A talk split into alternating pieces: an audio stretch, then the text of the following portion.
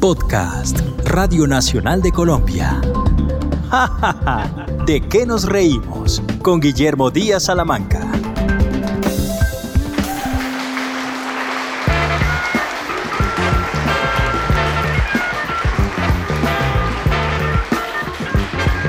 Bienvenidos a Jajaja de qué nos reímos, podcast de la Radio Nacional de Colombia.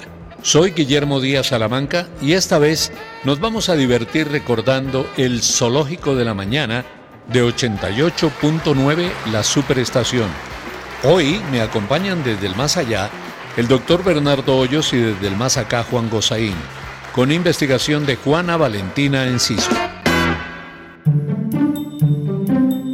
Eh, vamos a situarnos en el año de 1988, un año que comenzó con noticias como el secuestro de Andrés Pastrana, quien luego de su liberación sería alcalde de Bogotá y posteriormente presidente de la República. Siete días después, en Medellín, las balas criminales acabaron con la vida del Procurador General de la Nación, Carlos Mauro Hoyos. Alfredo Stroessner era reelegido por última vez como presidente del Paraguay. Era destituido en Rusia el presidente Boris Yeltsin.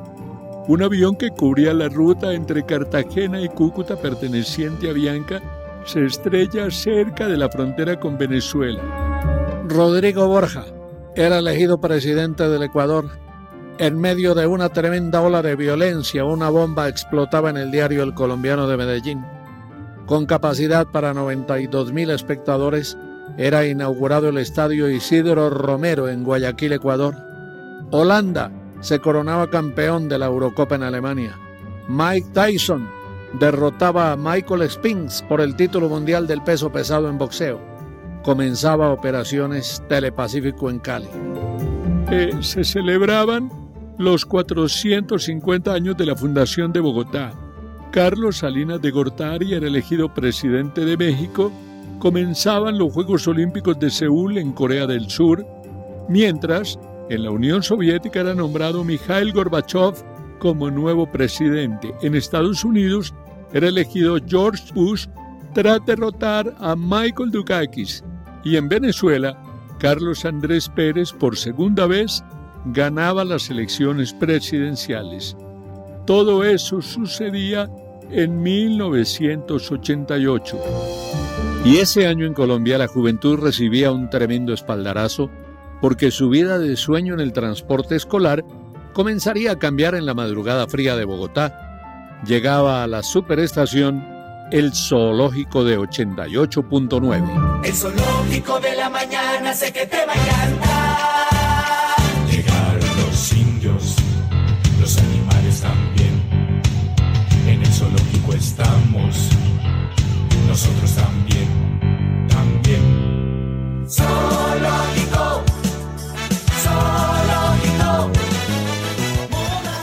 Para llegar a esto hay que devolverse un poco e ir hasta Medellín, ciudad pionera en este tipo de morning shows de la radio juvenil. Allí, Veracruz Estéreo, de la mano de Oscar Jaime López, conocido en los medios radiales como Tito, implementa un modelo copiado en parte de la radio de Estados Unidos. Tito, durante un viaje a ese país, escucha un programa llamado The Morning Show, programa que según Tito tenía un formato muy particular, pues al mismo tiempo que informaba, entretenía a los oyentes con música de época y complementaba con un personaje que hacía humor. Eso no se hacía en nuestra radio, que estaba acostumbrada a los espacios noticiosos y de opinión en las cadenas básicas, y en otras estaciones únicamente se molía música, se daba la señal horaria.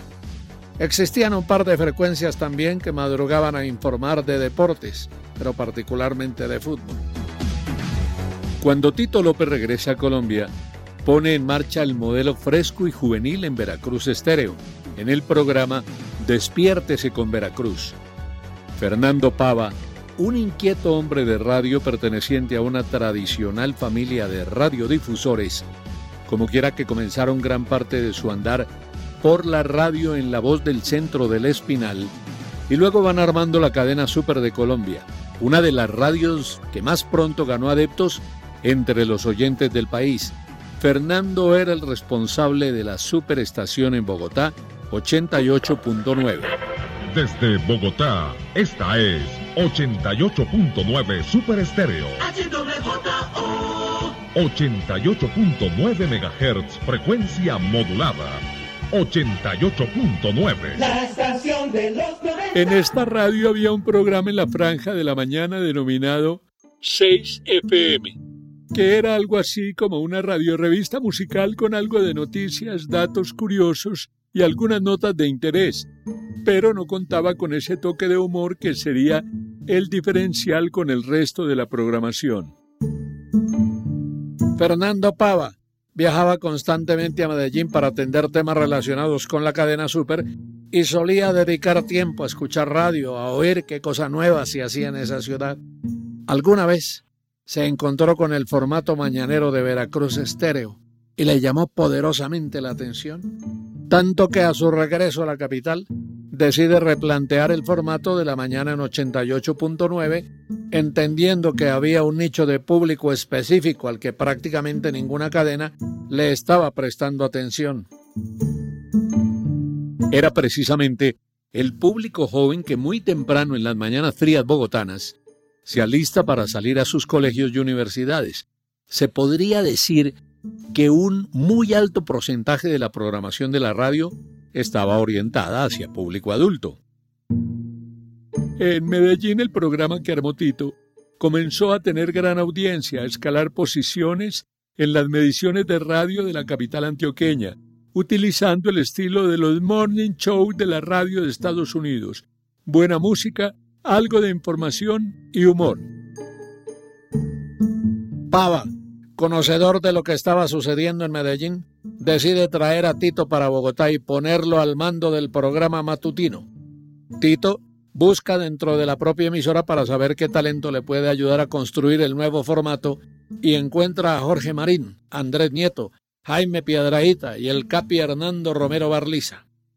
Se conforma una mesa dinámica, fresca, divertida y que comienza a meterse rápidamente en la audiencia juvenil, gracias a que gustaban tanto las secciones como los personajes y la programación musical. 88.9 muy rápidamente escala en audiencias, superando a radios tradicionales. Todas las entrañas de Pueblo Santo, sobreviviente de la quinta paila del infierno. Señoras y señores, enfermas y enfermos del mundo, ha llegado el Mesías. El hombre de la sanidad, el pastor de ovejas, cabras, leones y ratones. Con ustedes el doctor del alma y los sabañones. Con ustedes el pastor. El pastor López. Eh, comienza a emitir a las 5 y 30 de la mañana, pero Fernando Pava propone como nombre del Morning Show el Circo de la Mañana. Y es el Capi Romero quien postula el nombre del Zoológico de la Mañana basado en el nombre del programa de Nueva York en el que estaba inspirado The Morning Show. Así comienza en 1988 el que sería el primer programa radial juvenil en el país, en el horario en el que tradicionalmente se emitían noticieros y programas de opinión. Un espacio que en sus inicios tenía parte de mucha improvisación, contenidos sencillos, ideas simples, algunos segmentos utilizaban efectos de sonido simulando personajes o haciendo sonidos característicos. El Capi Romero era el moderador, el conductor, o como le dicen ahora, el anchor. En nuestros anteriores capítulos, nuestro héroe trataba desesperadamente de hablar con el bolillo para ser convocado a la selección. Pero tras la eliminación de Colombia del Mundial y la salida del bolillo de la dirección técnica del equipo, a nuestro héroe se le ocurrió que lo mejor que podía hacer era tratar de unir nuevamente al Tino y al Bolillo. Y para ello, nada mejor que invitar a los dos a una noche de rumba en el famoso Lido de París. Jorge Marín es un personaje muy importante en este proceso y con una historia muy particular. Marín ya estaba vinculado a 88.9 y tenía turno entre las 8 de la noche y las 11. En cierta ocasión, cuando Tito López hacía su turno de locución, Jorge llama para participar y se hace pasar por una oyente con seductora voz llamada Carlota. y comienza a coquetearle a Tito. Él, más vale reservado y un poco a la defensiva, trata de no seguirle el juego a Carlota. La supuesta dama entiende que Tito está un poco fastidiado con la llamada y es ahí cuando Jorge Marín suelta la carcajada al aire y le confiesa a Tito de la pega que le ha tratado de hacer. De esa pega surge uno de los más queridos personajes del zoológico, doña Carlota Dávalos Hoyos, creación del talentoso Jorge Marín. Su creación era una supuesta dama sin pelos en la lengua, capaz de decir cosas que normalmente una mujer no diría. Su popularidad creció y Carlota se volvió un personaje infaltable en el día a día de la superestación. En el imaginario para los oyentes, Carlota era una mujer con medidas perfectas, un lindo rostro, una dama a quien le encantaba siempre verse bien, en síntesis, una mujer atractiva. ¡Ay, me toca a mí, Fer! Siquiera me diste un chance porque me has sacado, mejor dicho, me tienes por fuera del zoológico todo el tiempo y me tienen allá cocinando, estoy en tu cuarto arreglándote ese despeluque que tienes, estoy tratando de poner esa cama como es, como va, para que todo salga bien. Pero Jorge Marín no solamente aportó a Carlota para el colectivo de humor de 88.9, sino que también recreó uno de los más recordados personajes de ese programa, a don Fulgencio, quien originalmente se llamaba Fulgencio Cabeza Manotas, un viejo cascarrabias malhumorado de fuerte carácter y quien realmente en lo que hacía no era eficiente, pero se creía el mejor. Su aspecto no era el mejor, era medio calvo, mal vestido, pero su personalidad resultaba arrasadora. Se le medía lo que fuera hasta la política, por ejemplo. Alguna vez se lanzó a la alcaldía de Bogotá, que aunque no la ganó, se inventó entonces el cargo de vicealcalde y hasta se atrevió a acompañar al alcalde Juan Martín Caicedo en algunas oportunidades. Gracias, gracias, gracias bogotanos. Gracias, ahí estaré, en la alcaldía, porque yo les prometo que esta ciudad saldrá adelante con Fulgencio Cabeza, Manota Cepeda y Silva en la cabeza. ¿Y saben por qué? Porque yo soy el hombre típico.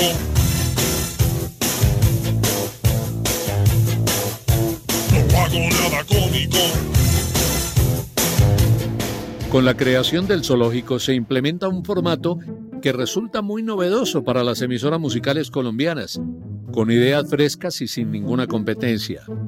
En la preparación de los programas no había como tal una estructura y así se lograba que resultara más llamativo, se recurría a la improvisación y a las ocurrencias de los integrantes del zoológico, quienes para el oyente resultaban sumamente espontáneos y divertidos. Cada programa resultaba un verdadero desafío para la imaginación. Primaba entonces la naturalidad, el desparpajo. Porque de pronto su jefe es de los que está hablando con usted, pero al mismo tiempo está hablando por teléfono. Es su jefe de los que camina agachado entre los cubículos para que no se pillen que viene. Es su jefe de los que él sí llega tarde y nadie le dice nada. es su jefe de los que pasa la carta de despido y no da la cara. Es su jefe de los que no le gusta que lo saluden de mano porque no se ha igualado. Es su jefe de los que es feliz sacando memorandos.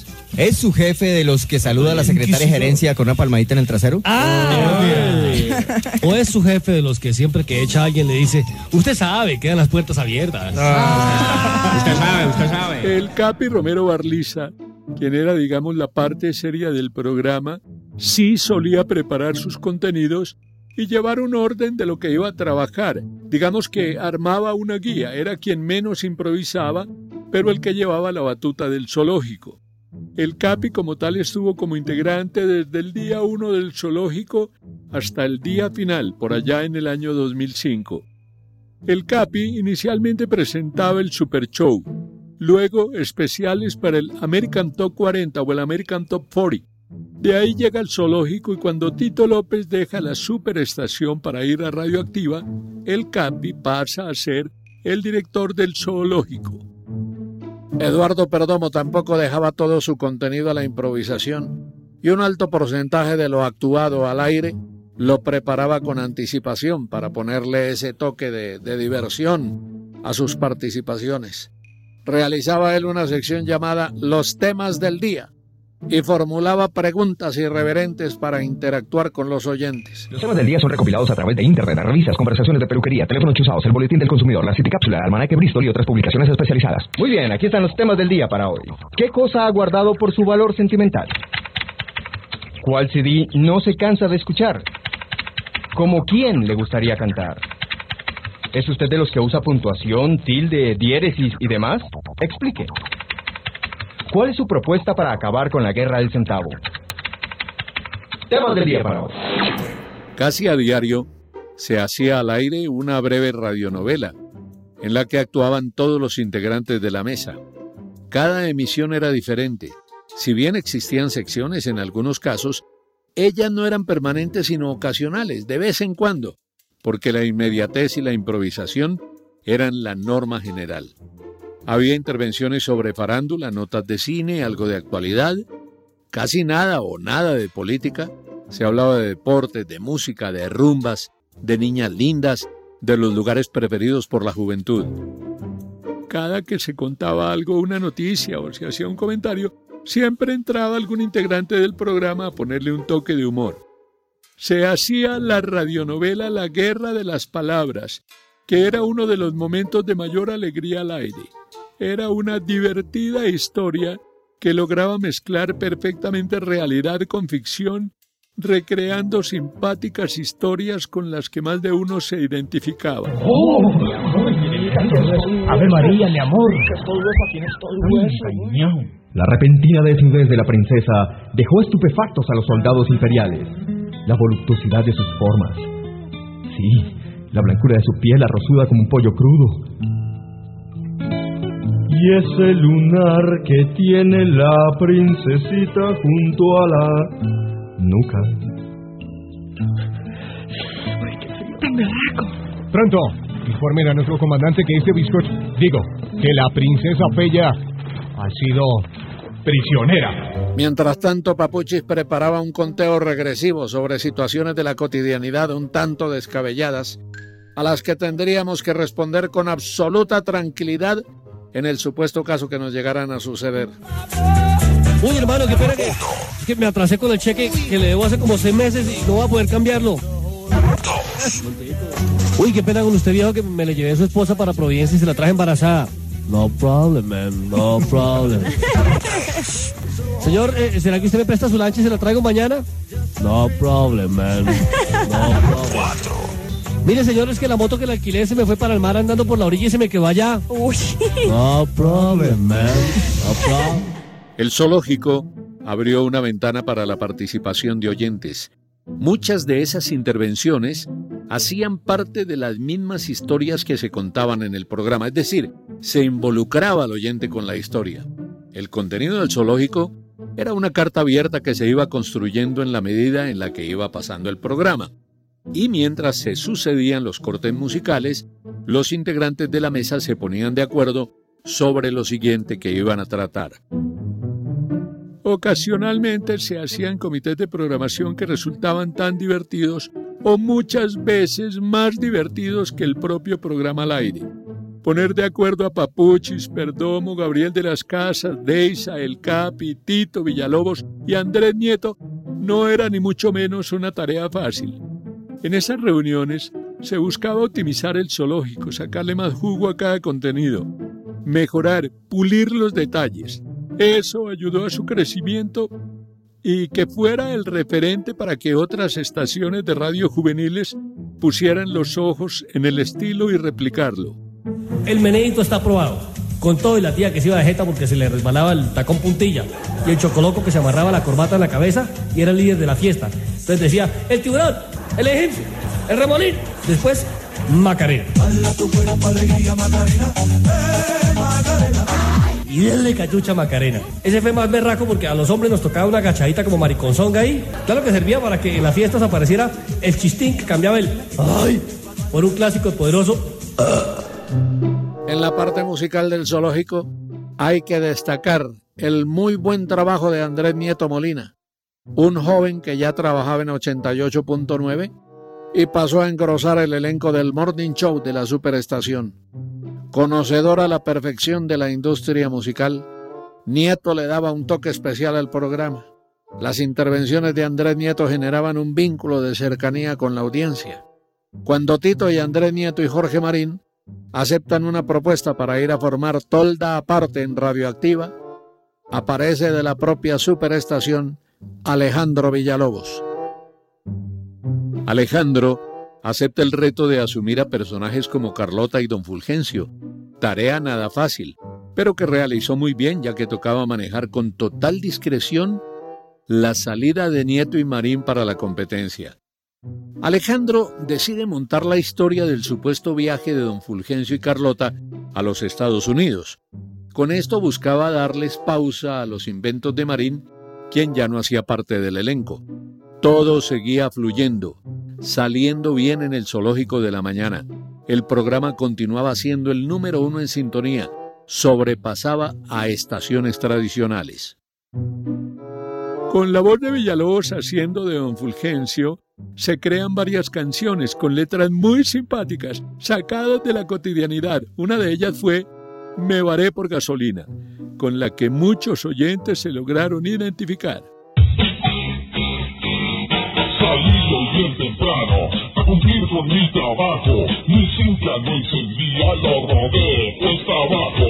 No entiendo qué le pasa a mi carro que es tan bueno. Siempre enciende como un rayo y retumba como un trueno. Revisé las cuatro llantas y también la batería. Le miré el nivel de aceite porque agua ya tenía. En estos ires y venires tan tradicionales en la radio, Tito López, ya instalado en Radioactiva, decide también llevar a Alejandro Villalobos para que integrara su nuevo equipo. Jorge Marín decide volver al zoológico, se regresa y toca una vez más barajar para ver cómo arman el formato con varios de los integrantes fuera. Entonces surge una idea nacida del merchandising y se lanza el novedoso álbum de Laminitas con caricaturas de los integrantes de la superestación 88.9 estéreo. Allí aparecían todos los que trabajaban tanto en el Morning Show como en los restantes programas de la emisora. Fue un auténtico suceso. Todos los jóvenes querían llenar el álbum que llegó a volverse en su momento tan famoso como el álbum del Mundial. Ya en 1995, por vez primera, una mujer entra a formar parte del elenco, Deisa Rayo, una voz fresca, muy agradable que le aportó talento, creatividad y le dio otro aire al zoológico. Fernando Pava hace un tremendo envión para recuperar parte del talento oído y trae a Papuchis, Memorosco y Gabriel de las Casas. El 31 de agosto de 2005 se emite por última vez el Zoológico de la Mañana. La razón, toda la estructura de la cadena Super a la que pertenecía la frecuencia 88.9 pasa a formar parte de RCN Radio. Cada uno de los integrantes del zoológico busca camino en otras radios y así termina la historia de uno de los más exitosos programas de la mañana juvenil en la radio de nuestro país. Amigas y amigos, esto ya se acabó y vamos a cantar entonces. ya se acabó. Nuestro zoológico se va. Mañana con muy buen humor. Nuestro programa volverá. Cinco y media, nueve y cuarto. En nuestro horario familiar. Grandes y chicos se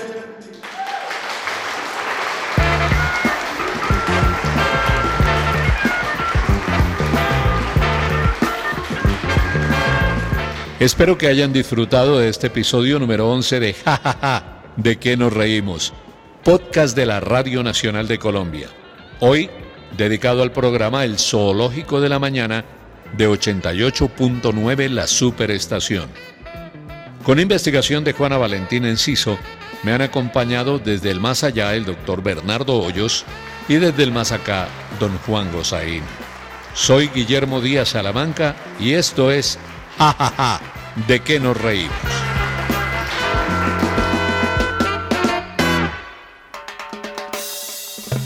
Este fue un podcast de Radio Nacional de Colombia. Espere un nuevo episodio cada viernes.